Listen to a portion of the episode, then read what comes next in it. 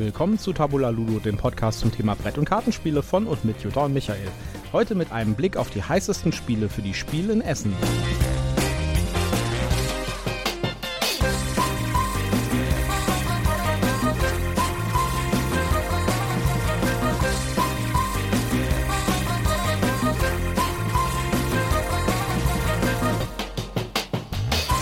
Willkommen zur Ausgabe 28 von Tabula Ludo.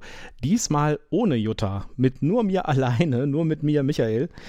Ja, Jutta muss diese Woche leider sehr viel arbeiten und schafft es deswegen nicht zur Aufnahme. Deswegen müssen wir heute mal so ein kleines Solo machen. Die Folge wird deswegen auch wahrscheinlich ein bisschen kürzer werden und auch jetzt schon als Ankündigung für nächste Woche. Nächste Woche sind wir auf das Spiel, denn äh, in, am nächsten Wochenende findet ja die Spiel in Essen statt.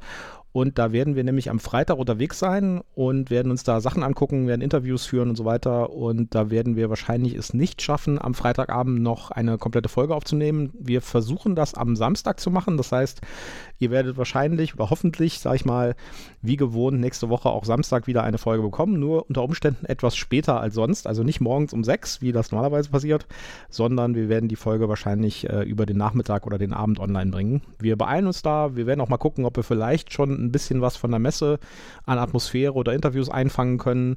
Aber das können wir im Moment noch nicht äh, versprechen. Da müssen wir gucken, wie das so läuft. Äh, wir werden auf jeden Fall schon mal über die Messe sprechen und dann wird es in der Woche drauf einen ausführlichen Bericht geben zur Messe mit den ganzen O-Tönen und so weiter und so weiter. Ja, wer uns äh, vielleicht treffen will auf das Spiel, wir sind unterwegs mit unseren T-Shirts, daran könnt ihr uns erkennen. Wir sind am Freitag vor Ort und wir sind nochmal am Sonntag vor Ort. Wir haben gesagt, wir geben uns den Samstag nicht auf der Messe, denn äh, wie ihr alle wisst, ist der Samstag ja extremst voll. Und äh, da haben wir gesagt, okay, das machen wir dann lieber nicht. Dann nehmen wir lieber einen Tag Urlaub und kommen dann gemütlich am Freitag vorbei, gucken uns alles an und am Sonntag dann nochmal um noch ein paar weitere Sachen uns anzuschauen im, äh, auf der Messe, die wir vielleicht am Freitag gesehen haben und hinterher darüber geredet haben, dass die vielleicht cool wären und vielleicht sollten wir uns die nochmal genauer angucken. Deswegen gehen wir dann nochmal hin und gucken uns nochmal quasi in so einer Nachschau nochmal Sachen an. Ja, äh, da Jutta nicht da ist heute, gibt es auch nicht den Werbehinweis. Deswegen verkürze ich das Ganze jetzt mal in, das hier ist alles Werbung. Äh, muss man, glaube ich, so sagen. Ich, die Expertin ist nicht da, deswegen müsst ihr jetzt damit leben. Ja, heute wollen wir ein bisschen uns die Top-List von Boardgame Geek angucken. Die ist ein bisschen anders, also die Hotlist für die Spiel 22, die ist ein bisschen anders wie das, äh, wie die Preview, die wir gemacht haben vor drei oder vier Folgen, weil das unsere persönliche Preview-Liste war mit ein paar Sachen, die wir uns persönlich angucken wollen und die uns persönlich interessieren. Die Hotlist von Boardgame Geek ist eine Liste, die basiert auf den Thumbs Up, also auf quasi auf den Likes auf Boardgame Geek. Man kann also sozusagen sagen, das ist die Community von Board Game Geek, äh, die Top-Liste von den Spielen, die die am meisten erwarten. Und die gucken wir uns heute mal an. So die ersten zehn Plätze schauen wir uns an und reden ein bisschen darüber. Und da werden wir mal schauen. Die unterscheidet sich deutlich von dem, was wir uns persönlich angucken wollen. Und es sind, glaube ich, auch ein paar Überraschungen dabei. Auch die Platz 1 zum Beispiel ist eine Überraschung für, mein, für mich.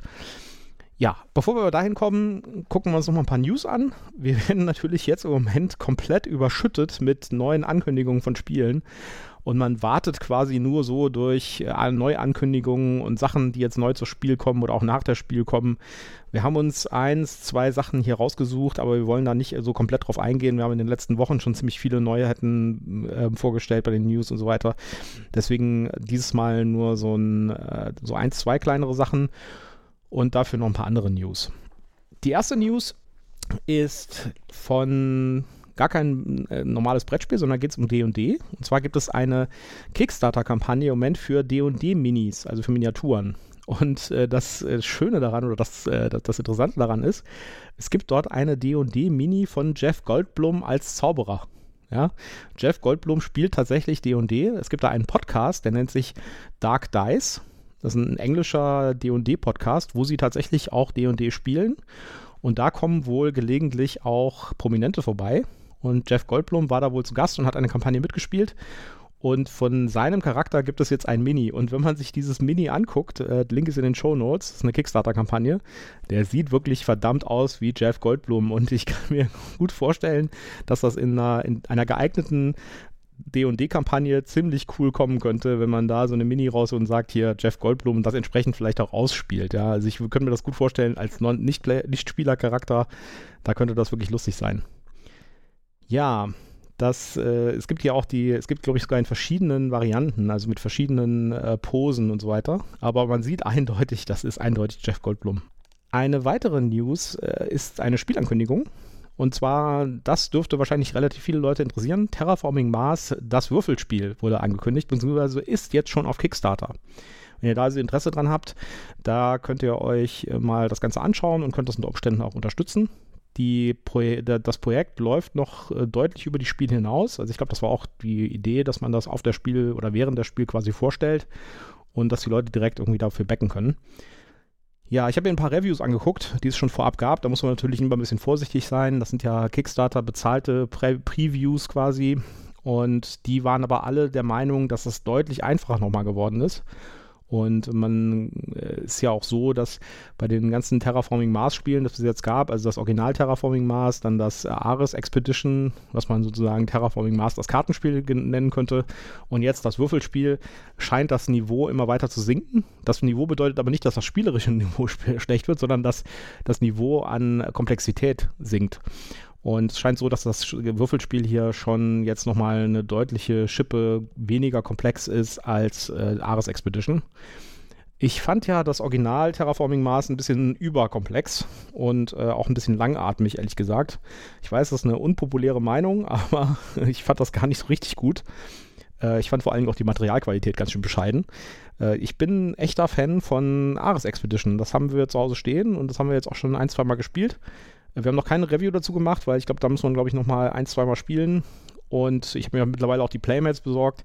Also ich finde, das hat äh, so den richtigen Level zwischen oder die richtige Balance zwischen Komplexität und ähm, Anspruch sozusagen. Also dass man irgendwie jetzt schon ein anspruchsvolles Spiel hat, aber was nicht so überkomplex ist und auch nicht so lange dauert. Ja.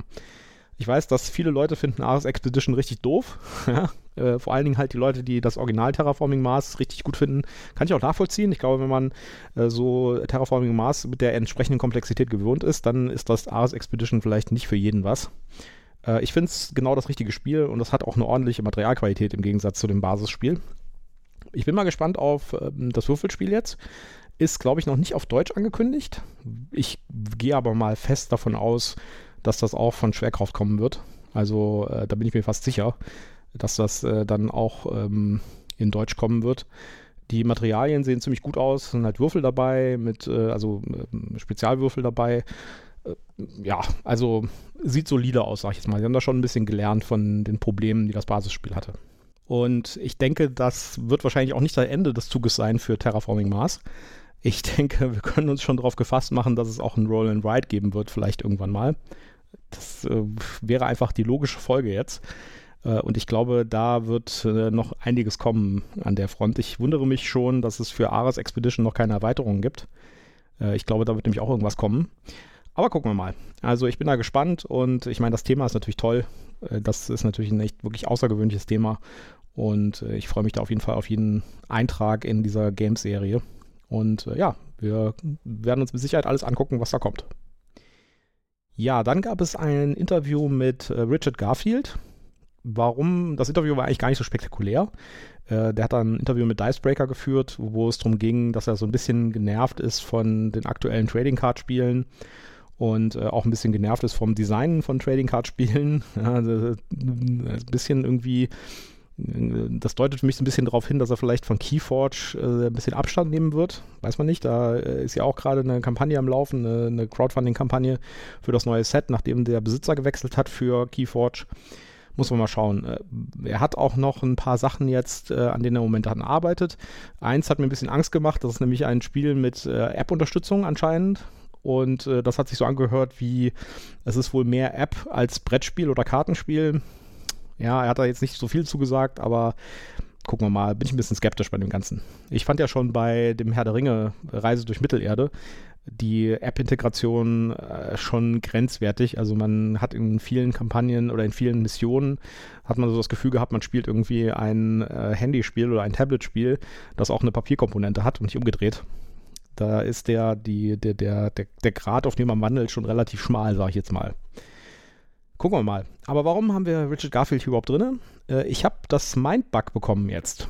Äh, die Kickstarter-Variante. Die äh, habe ich zwar tatsächlich nicht auf Kickstarter gebackt, aber in meinem lokalen Spieleladen, viele Grüße an den, äh, an den Brettspielhelden in Ahrweiler, die hatten tatsächlich so ein paar Kickstarter-Versionen bekommen und davon habe ich eine abgestaubt.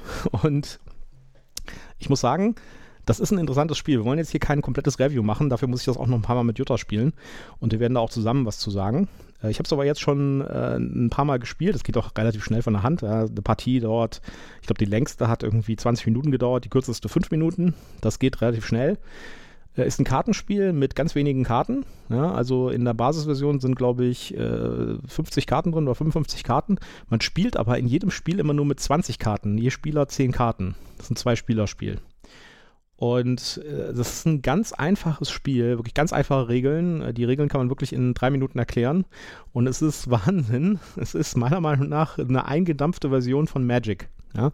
Äh, und zwar, da sind ganz viele Mechanismen drin, die sehr ähnlich sind zu denen, was Magic macht aber äh, auf das absolute Bare Minimum runtergebrochen. Und das macht ein ziemlich interessantes Spiel aus, äh, lustigerweise. Da ist noch einiges an Strategie drin, das man vorher gar nicht sieht.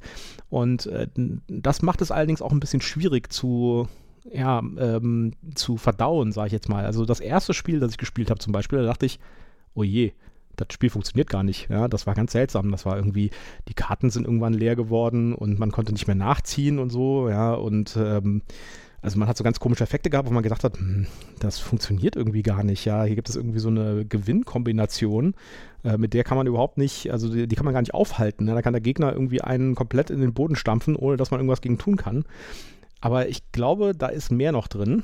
Und ich glaube, da kommt es auch sehr stark darauf an, dass man sich sein Deck, seine zehn Karten, die man vom dem Gesamtspieldeck quasi am Anfang zieht, dass man die sich genau anguckt und dann eine Strategie zurechtlegt.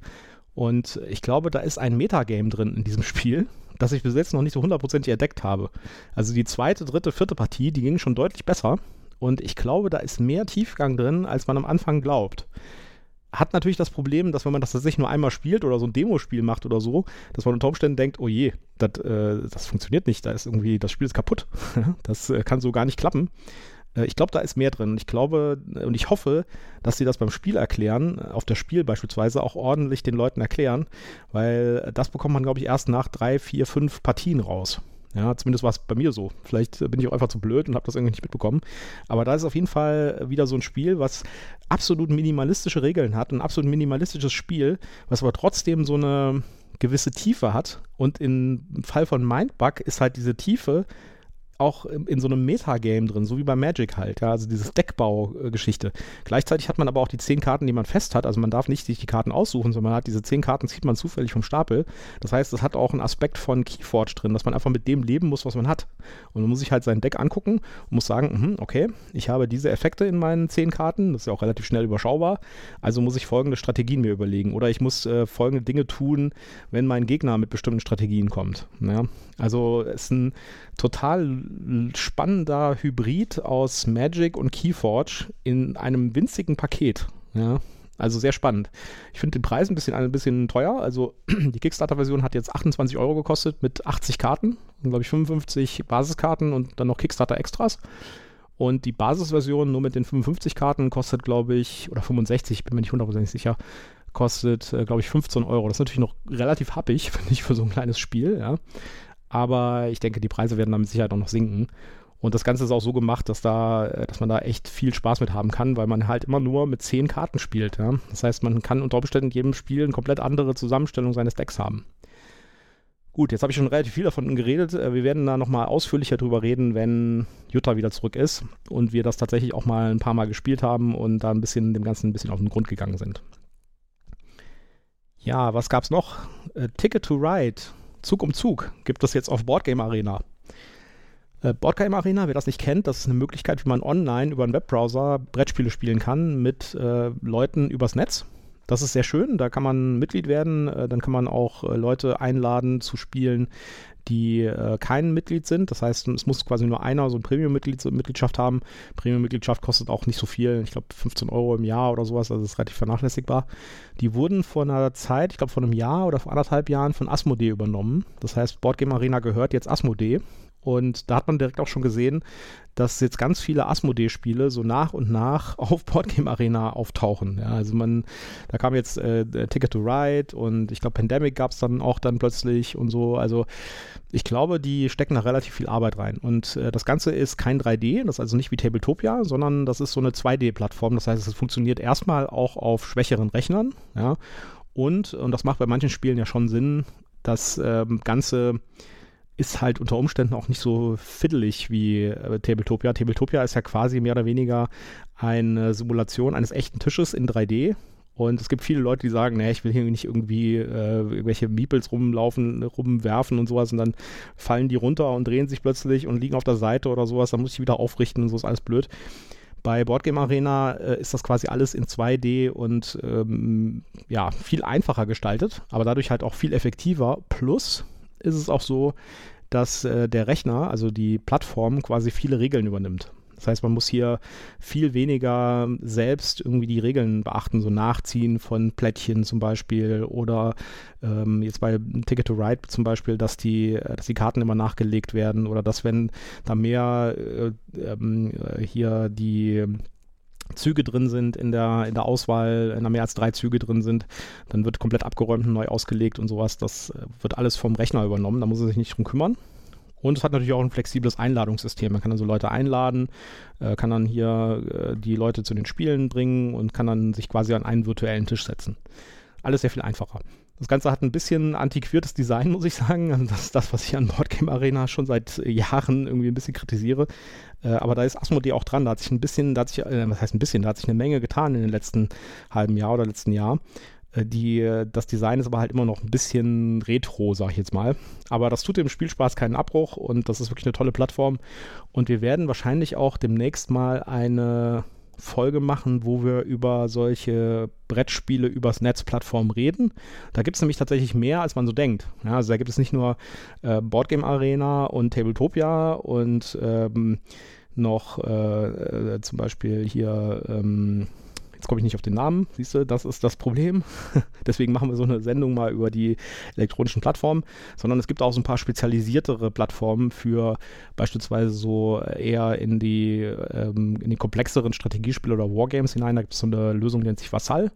Das kann man auf seinem eigenen Rechner installieren. Das ist eine Open-Source-Lösung, die funktioniert auch super toll und ist kostenlos. Und wir werden über diesen gesamten Markt, den es da so gibt, wie kann man Brettspiele übers Netz spielen mit Leuten, werden wir auch mal eine Folge machen und werden da ein bisschen mal uns angucken, was da so gibt und welche Sachen gut sind für welche Spiele und welche Sachen vielleicht nicht so gut sind. Gut, kommen wir mal zu der Geeklist, also zur Spiel 22 Most Wanted Games List von Boardgame Geek. Da schauen wir uns doch mal an, was da so drin ist. Ja, und wir fangen mit Platz 10 an auf der Hotlist hier und das ist Artiva von Uwe Rosenberg, das ist ein neuer Rosenberg.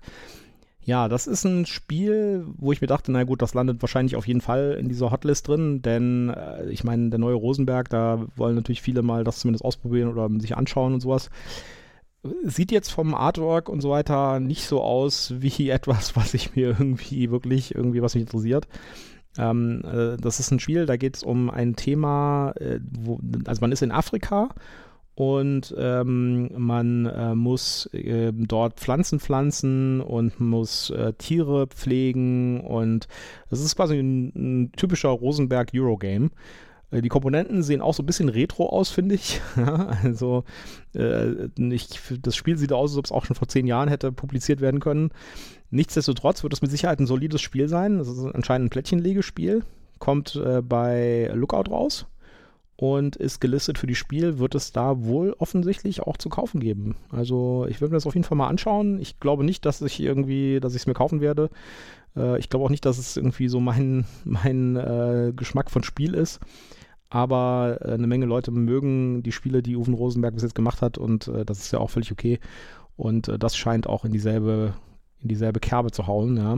Äh, also wieder so ein Wirtschaftsspiel mit Tieren, äh, mit viel Natur und so weiter, Territory Building und sowas. Ja, auf jeden Fall interessant. Platz 10 Ativa von Uwe Rosenberg.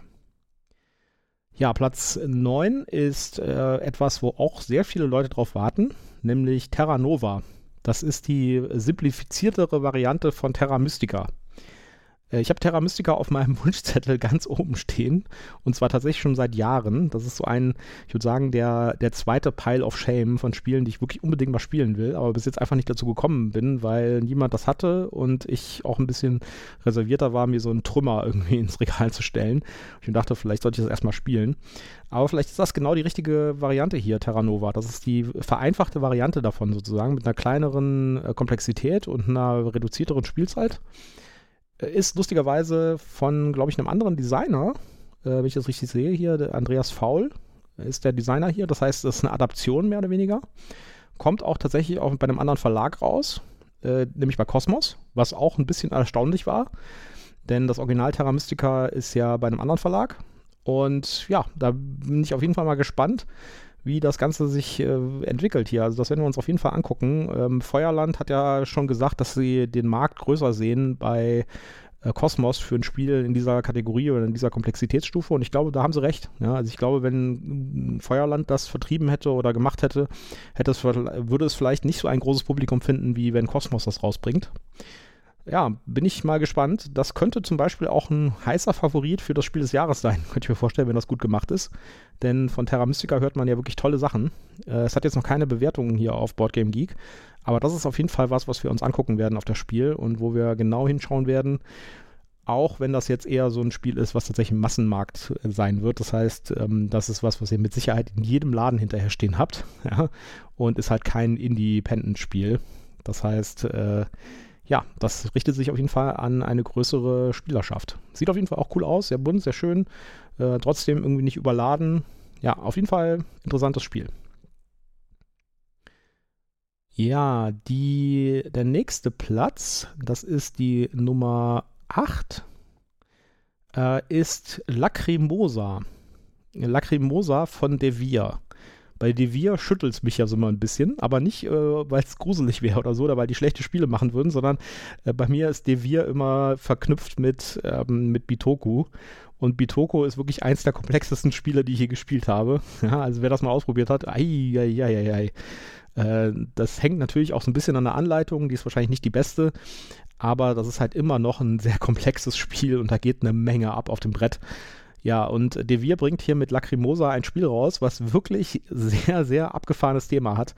Da geht es nämlich um äh, Mozart. Mozart ist tot und äh, man selbst spielt oder die Spieler spielen die Sponsoren von Mozart, die versuchen, seine letzte Komposition zu Ende zu bringen. Und zwar, indem sie ähm, mit der Witwe reflektieren. Ja, und äh, das scheint irgendwie dann auf zwei Zeitebenen zu laufen. Das heißt, man hat irgendwie äh, zwei Ebenen, auf denen das Spiel abläuft, nämlich die Vergangenheit und die Gegenwart. Und in der Vergangenheit geht es wohl irgendwie in irgendeiner Art und Weise um ähm, Dinge, die bei Mozart passiert sind, irgendwelche äh, Sachen, die sich zugetragen haben und so weiter. Und äh, damit generiert man irgendwelche Ressourcen, die man da wieder einsetzen kann, um die Partitur zu Ende zu bringen. Also das Thema äh, hört sich von der Beschreibung her wirklich extrem abgefahren an und auch extrem fantasievoll, muss ich sagen. Also da muss man erstmal drauf kommen. Ja, es ist ein, äh, ein Deckbuilding-Spiel. Ähm, und man muss auch irgendwie auf einer Karte rumlaufen. Ich glaube, das ist der Vergangenheitsteil. Ja, also da äh, läuft man irgendwie in, äh, von Stadt zu Stadt sozusagen mit einem, mit einem Worker oder mit einem Läufer.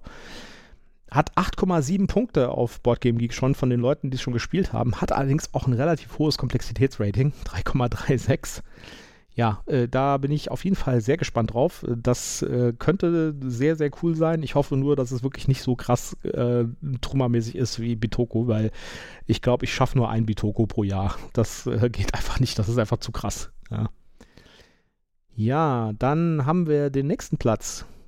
Das ist etwas, worüber wir schon mal gesprochen haben. Das ist jetzt Platz 7. Äh, Und äh, das ist Terracotta Army. Und äh, Terracotta Army, da haben wir ja schon mal in einer Folge vor einigen Wochen drüber gesprochen. Das ist auf jeden Fall was, was äh, sehr wahrscheinlich in meinen Lootbeutel wandern wird, falls man es denn dort bekommt. ja, das ist ein Spiel, das in, äh, natürlich in Asien spielt. Ja, und äh, man muss die Terracotta Army bauen.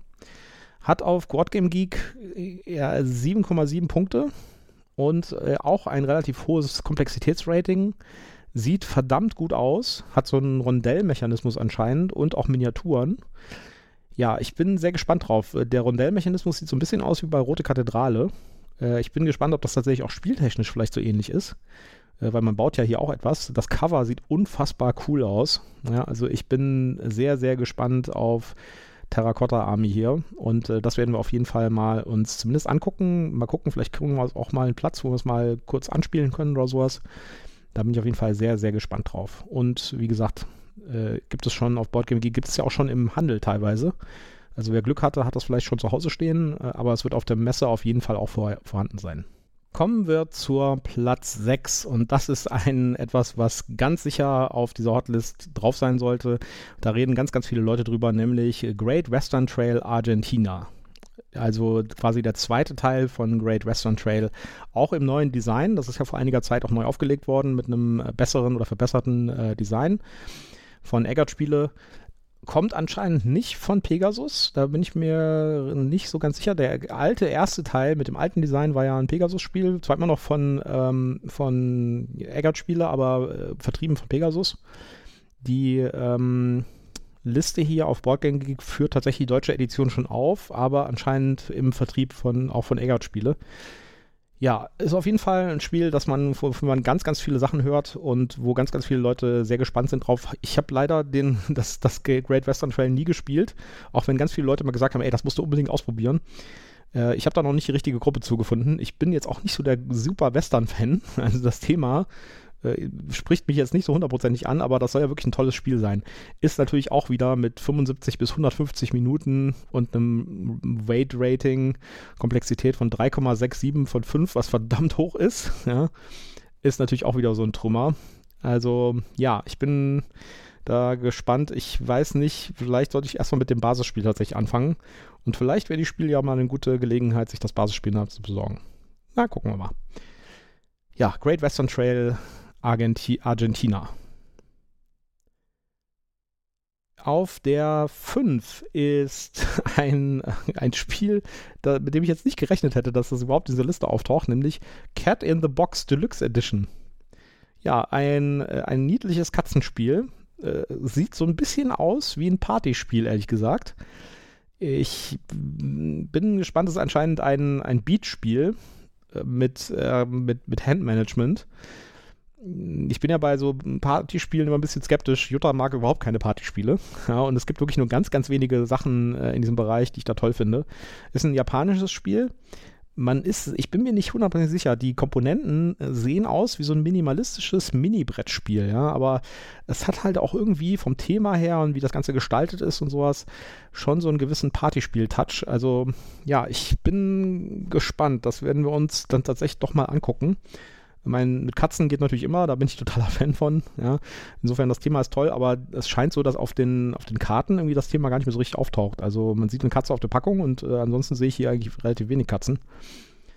Ja, äh, ich äh, weiß ansonsten gar nicht, äh, das Komplexitätsrating steht hier bei 2 von 5, also relativ niedrig und die Spielzeit mit 20 Minuten bis 40 Minuten spricht auch so ein bisschen für so ein Partyspiel. Aber ja, gucken wir mal. 7,8 Punkte aktuell bei Boardgame Geek und hat auch schon relativ viele Ratings, scheint es also auch schon irgendwie zu geben. Und ja, mal gucken. Wenn wir da vorbeikommen, werden wir uns das auf jeden Fall angucken, aber ich glaube nicht, dass wir da extra hingehen, deswegen, wo es das gibt. Kommen wir zur 4. Und die 4 ist auch wieder so ein Spiel, wo Jutta und ich schon lange drauf gewartet haben und was wir uns auf jeden Fall angucken würden und was vielleicht auch in unserer Lootbox landet, nämlich Starship Captains, das Star Trek-Spiel, das kein Star Trek-Spiel ist. Wenn man sich die Artworks und die Karten anguckt, das ist so dermaßen Star Trek. Also die Uniformen, die die Figuren hier anhaben und sowas, das sieht so verdammt aus nach Star Trek. Kommt von Check Games Edition, äh, ist ein anscheinend kartenbasiertes Spiel hat auch ähm, Deck, Back und Poolbuilding, hat einen Drafting-Mechanismus drin, hat äh, einen variablen Spielaufbau. Das sind alles Sachen, die gefallen mir sehr, sehr, sehr, sehr gut. Ja, ähm, man ist halt ein Starship Captain ja, und man muss äh, sich behaupten äh, in seinem ersten Kommando eines, eines, äh, eines Raumschiffs und äh, man hat halt zu tun mit Piraten, mit Androiden, mit ähm, antiken Artefakten, interplanetaren Abenteuern und so weiter. Also ich bin da sehr gespannt drauf. Äh, jedes Mal, wenn so ein Spiel rauskommt, ähm, muss ich mir das besorgen und ausprobieren. Die, äh, ich kann mich noch erinnern an Space Alert damals. Das, äh, das haben wir auch relativ viel gespielt. Ist eigentlich gar nicht so ein gutes Spiel, finde ich, weil äh, das Spiel ist zwar schon lustig, vor allem die Anleitung ist sehr lustig. Ja? Die Anleitung er erzählt quasi so eine Art Story und man äh, spielt quasi eine Mini-Kampagne als Tutorial mit relativ lustig geschriebenen Texten dazwischen. Aber das Problem dabei war ja war halt, dass es viel zu komplex war für das, was es getan hat. Ja? Also das Spiel in einer deutlich vereinfachten Variante wäre, glaube ich, deutlich besser gewesen. Da hätte man wahrscheinlich auch mehr Spieler dazu bekommen, das zu spielen. Und das, dieses Star Starship Captains hier sieht aus, als ob das genau in diese Kerbe reinschlägt. Es hat eine relativ niedrige Komplexitätangabe hier von 2,5 von 5. Äh, es ist für, es sieht von, dem, von dem Artwork und so weiter aus wie äh, so ein Gateway-Spiel. Gut, jetzt die Spielzeit ist jetzt 40 Minuten an, angegeben oder höher. Muss man mal gucken, ob das da noch passt, aber das sieht auf jeden Fall verdammt gut aus und ich finde, die ganzen Artworks, die ich hier sehe auf Boardgame Geek, die sehen echt hübsch aus und das interessiert mich wirklich sehr, sehr stark, dieses Spiel. Äh, ich könnte mir allerdings auch vorstellen, dass das auf der Messe sehr, sehr beliebt ist und dass es da ganz viele Leute gibt, die sich das direkt holen werden und dass es vielleicht da auch schwierig wird, eine, eine, Kopie zu bekommen. Äh, ich bin mir gar nicht sicher, ob es davon eine deutsche Version geben wird. Gucken wir mal hier, was hier auf Boardgame steht. Ja, es gibt eine deutsche Version. Ja. Von äh, Check Games unreleased und soll am 6. Oktober rauskommen. Das heißt, wenn wir Glück haben, gibt es die deutsche Version schon auf der Spiel zu kaufen. Starship Captains mit 7,9 Punkten auf Boardgame Geek die Nummer 4 so, jetzt kommen wir zum Treppchen. Auf der Nummer 3 ist ein Spiel, das, das mich ein bisschen verwirrt, sag ich jetzt mal. Ja? Und zwar Revive von Aporta Games. Das Cover kommt mir so vor wie so ein Gartenspiel, zumindest auf den ersten Blick. Ja. Da ist also äh, das Revive ist in einem sehr geschwungenen Schriftzug auf dem Cover und da ist eine große Blume und sowas. Äh, das sieht auf den ersten Blick aus wie so, ein, äh, wie so ein Spiel, wo man irgendwie, keine Ahnung, sich mit Pflanzen beschäftigt oder mit einem Garten oder sowas, ja. Aber es ist tatsächlich irgendwie, es hat eine relativ tiefe Backstory. Äh, das Ganze spielt 5000 Jahre nach äh, der Zerstörung der Menschheit, ja. Und ähm, man spielt einen, einen Stamm von, äh, von Überlebenden ja, nach 5000 Jahren, der versucht, die, das, das zugefrorene Land quasi oder den, die zugefrorene Erde zu erkunden und Ressourcen zu sammeln, um die Zivilisation wieder aufzubauen. Also eigentlich schon, schon ein ganz schön äh, dunkles Thema, sage ich jetzt mal, ja. Und das Ganze ist ein, ist ein Spiel mit asymmetrischen äh, Startbedingungen. Das heißt, jeder Spieler hat, äh, spielt einen anderen, äh, einen anderen Stamm von Überlebenden und jeder Stamm hat unterschiedliche äh, Kräfte oder unterschiedliche Effekte. Ja. Äh, es gibt keinen kein Kampf in dem Spiel, ja, und es ist wohl auch ein Kampagnenspiel. Das heißt, äh, es gibt ein, eine Mini-Kampagne zumindest da drin, die äh, fünf Teile hat, also wahrscheinlich fünf Partien hat. Und äh, danach kann man das Spiel auch dann wiederum in, äh, in, in der Endversion sozusagen nach diesen fünf Kampagnen kann man das Spiel weiterspielen und hat dann ein in gewissen Weise angepasstes Spiel. Also es hat so einen gewissen Legacy-Charakter mit drin anscheinend, äh, einen Kampagnencharakter. Ja, bin ich sehr gespannt. Ich weiß noch nicht, ob ich mich mit dem Artwork so anfreunden kann, weil das Cover spricht mich halt überhaupt nicht an. Gleichzeitig spricht mich aber das Thema total an. Ja, deswegen bin ich da ein bisschen verwirrt irgendwie. Ich weiß auch nicht, ob das Cover so gut gewählt ist, ehrlich gesagt, weil das äh, transportiert dieses Thema überhaupt nicht, finde ich. Ja, also bin ich mal gespannt. Äh, es gibt ja anscheinend äh, Tech-Trees, die hier eine große Rolle spielen werden. Äh, da haben wir ja Beyond the Sun, über das wir auch noch nicht gesprochen haben. Das finden wir ganz toll. Äh, das war ja quasi Tech-Trees, das Spiel. Äh, also bin ich mal gespannt, wie sie das hier umsetzen. Und dann gucken wir mal. Ja, also das werden wir uns auf jeden Fall angucken. Und wenn das cool ist, könnte ich mir auch vorstellen, dass das vielleicht in unseren Loot-Sack wandert. Aber schauen wir mal. Hat eine ähm, Complexity Rating von 3,5. Hm, das ist schon relativ knackig, ja. Aber äh, ja, gucken wir mal. Hat noch keine Bewertung auf Boardgame Geek und ja, hoffentlich gibt es das überhaupt auf das Spiel zu kaufen oder nur zum Angucken. Schauen wir mal. Gibt es davon eigentlich eine deutsche Version? Ich gucke mal gerade. Äh, französische und englische Version ist im Moment angekündigt. Also wahrscheinlich erstmal keine deutsche Version. ja, muss man mal gucken. So, und auf Platz 2 ist etwas, worüber wir schon gesprochen haben, nämlich Woodcraft. Hat eine Bewertung von 8,0 im Moment auf Boardgame Geek, ein äh, Rating von, ein, ein Komplexitätsrating von 3,75. Hey, hey. Und äh, das äh, geht um das Arbeiten mit Holz und äh, das Holz wird dargestellt durch Würfel und die Würfel symbolisieren dann, wie gut das Holz ist mit den entsprechenden Augenzahlen und sowas und man kann dann Holz veredeln und die Augenzahl hochgedreht und sowas und dann kann man Würfel zusammenfügen, indem man irgendwas aus dem Holz dann baut. Sieht spannend aus, hat auch mit Sicherheit ein spannendes Thema und kommt von Delicious Games, die ja dafür bekannt sind, doch schon relativ gute Spiele zu machen. Äh, also man ähm, erinnere sich nur an Messina letztes Jahr oder an Underwater Cities, das ist auch von denen. Da erwarte ich also Großes, sag ich mal, von Woodcraft. Äh, das Cover sieht richtig schön aus. Ich bin mal gespannt, ob der das Innenleben da mithalten kann. Und ja, schauen wir mal. Also das Woodcraft, das haben wir, da haben wir schon mal kurz drüber gesprochen. Äh, das interessiert uns auf jeden Fall sehr, sehr stark und wir werden uns das anschauen und äh, werden das mit Sicherheit auch mal spielen, zumindest. Ja, und damit kommen wir zur Nummer 1. Und die Nummer 1 hat mich ehrlich gesagt echt überrascht, denn ich habe tatsächlich davon noch nie was gehört. Also vielleicht ist das irgendwie komplett an mir vorbeigegangen, ja, aber ich habe von äh, diesem Spiel bisher, bevor ich mir diese Topliste angeguckt habe, noch nichts gehört und dachte mir, wieso kommt das plötzlich oder wie, woher kommt das plötzlich auf Platz 1? Nämlich Tiletum. Ich bin nicht sicher, ob ich es richtig ausspreche. Tiletum, Teiltum. Hat auf jeden Fall bereits 8,1 Punkte auf Boardgame Geek. Ein Rating von so mittleren 2,8 von 5 Punkten. Ist ein Spiel von Board and Dice. Die, die habe ich auch in guter Erinnerung, sage ich jetzt mal. Ja.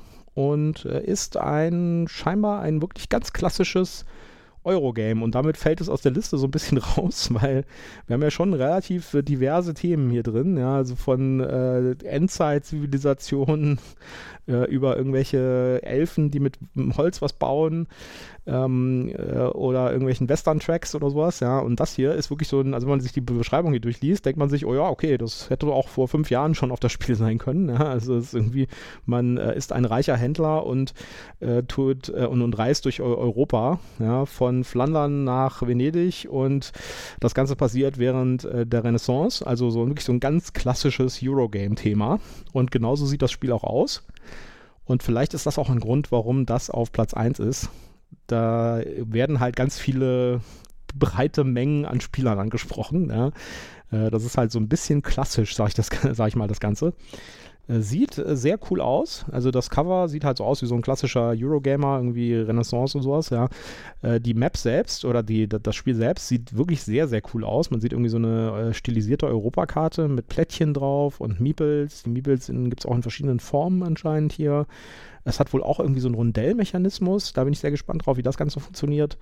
Es sieht jetzt aber auch nicht komplett überladen aus. Ja, es sieht alles noch aus, ob das irgendwie noch zu managen ist. Also ich bin da mal sehr gespannt, wie das sich anfühlt. Das werden wir auf jeden Fall auch spielen. Äh, der Solo-Mode wurde übrigens von David Turci gemacht, den kennt man ja auch schon. Allerdings das Spiel selbst ist von jemand anders, Daniele Taschini und Simone Luciani. Äh, ich würde sagen, wahrscheinlich Italiener. Und das Ganze wird rausgebracht von Kmon, Simon, also Asmodee. Und ja, äh, in Deutsch kommt das Ganze von Giant Rock, also von der Spieleoffensive. Ich bin mir gar nicht so sicher, ob das jetzt schon im Crowdfunding war bei denen oder ob die das einfach so rausbringen. Ähm, vielleicht ist da irgendwas an mir vorbeigegangen, ehrlich gesagt. Ich bin mir nicht hundertprozentig sicher. Also Giant Rock äh, ist ja die Spieloffensive und das spricht eigentlich eher, dass es irgendwie in der Spieleschmiede war. Und ja, mal gucken. Ja, ich gucke mal kurz, ob das bei der Spieleschmiede vielleicht sogar schon lieferbar ist. Also es ist bei der Spieleoffensive tatsächlich schon gelistet und zwar mit einem Erscheinungsdatum Ende Oktober 2022. Deswegen gehe ich ja fast davon aus, dass das auch schon in Deutsch auf der Spiel zu haben ist. Wenn die das sowieso schon, also wenn die das Ende Oktober dann im Retail haben. Deswegen würde ich ja fast davon ausgehen, dass es das da auch gibt. Äh, kostet 55 Euro. Ja, sieht auf jeden Fall nett aus. Gucken wir uns mal an. Ja, das war's mit, unseren, mit unserer kurzen Übersicht zu den zehn Spielen, die auf der Hotlist bei Boardgame Geek sind. Wer da selbst mal reingucken will, die Liste ist natürlich deutlich länger als die zehn Spiele und hier gibt es auch nochmal einen genauen Verlauf, wann ein bestimmtes Spiel wie viele Votes bekommen hat. Äh, da sieht man unter Umständen auch irgendwelche Marketingaktionen und kann irgendwie sehen, oh, okay, da ist irgendwas hochgegangen oder so. Äh, dann könnt ihr einfach mal in die Shownotes gucken. Da haben wir die Liste selbst verlinkt und da könnt ihr mal reinschauen und ihr könnt natürlich auch selbst dran teilnehmen und diese Liste selbst beeinflussen, wenn ihr einen Account habt und könnt dem auch in den Spielen, die ihr cool findet, irgendwie einen Thumbs up geben. Äh, sind hier auch in den, in, nach der Top 10 noch wirklich sehr interessante Spiele drin. Also hier Tribes of the Wind zum Beispiel finde ich sehr interessant. Das Artwork ist toll, hat 8,7 Punkte. Dann äh, das, wo ich mich, glaube ich, am meisten drauf freue, nämlich Flamecraft, ja, mit den Drachen, die irgendwie Berufe ausüben. Das finde ich auch total toll. Hat leider nur 7,9 jetzt. Das ist natürlich schon ein bisschen ein schlechtes Zeichen für ein Spiel, was so gehypt wurde. Dass es tatsächlich nur 7,9 Punkte hat von den Leuten, die es schon gespielt haben. Gucken wir mal. Und es gibt auch ein paar Spiele, wo ich mir gedacht habe, okay, äh, interessant, ja, hier Heat, äh, Pedal to the Metal ist ein, ein Rennspiel mit Formel 1 Wagen. Äh, sehr schöner Slogan. Ja, und dann das viel gehypte Autobahn, ja, das mich vom Thema ja überhaupt nicht anspricht, aber was ganz viele Leute ganz, ganz, ganz lange drauf gewartet haben schon. Und natürlich auch solche Sachen, die schon seit Monaten in den Toplisten rumlungern, äh, sozusagen Endless Winter beispielsweise. Äh, das kommt ja von Pegasus zur Spiel raus. Ähm, oder Turing Machine, da habe ich auch schon einiges von gehört. Also da gibt es eine Menge Sachen noch, die hier zu, ähm, äh, zu, zu finden sind und äh, wo ihr vielleicht auch mal ein bisschen gucken könnt, was noch euch vielleicht interessiert. Und äh, ja, guckt den Link einfach mal in den Shownotes, da ist alles drin. Gut, das war's für heute. Äh, denkt dran, dass wir nächste Woche äh, reduziertes Programm sozusagen haben und wir wahrscheinlich erst am Samstag im Laufe des Tages online gehen werden mit der neuen Folge. Dann aber schon mit einer ersten Besprechung von, was wir auf das Spiel so gesehen haben. Äh, wir werden da wahrscheinlich keine Spielvorstellung haben oder sowas wie sonst, sondern wir werden einfach über die Spiel reden und was wir gesehen haben, was man gesehen haben muss. Auch für die Leute, die vielleicht erst dann am Samstag oder am Sonntag hingehen wollen, äh, dass wir vielleicht ein bisschen Tipps geben können und wir werden da mit Sicherheit auch mal ein bisschen drüber reden, was man auf das Spiel so alles beachten sollte, wo der Eingang ist, ob es irgendwelche Besonderheiten gibt oder so. Ähm, ja, da bleibt uns einfach treu und wir freuen uns darauf und wir freuen uns dann mit euch darüber zu reden. Und dann sage ich für heute dann auf Wiedersehen und Tschüss und äh, bis nächste Woche.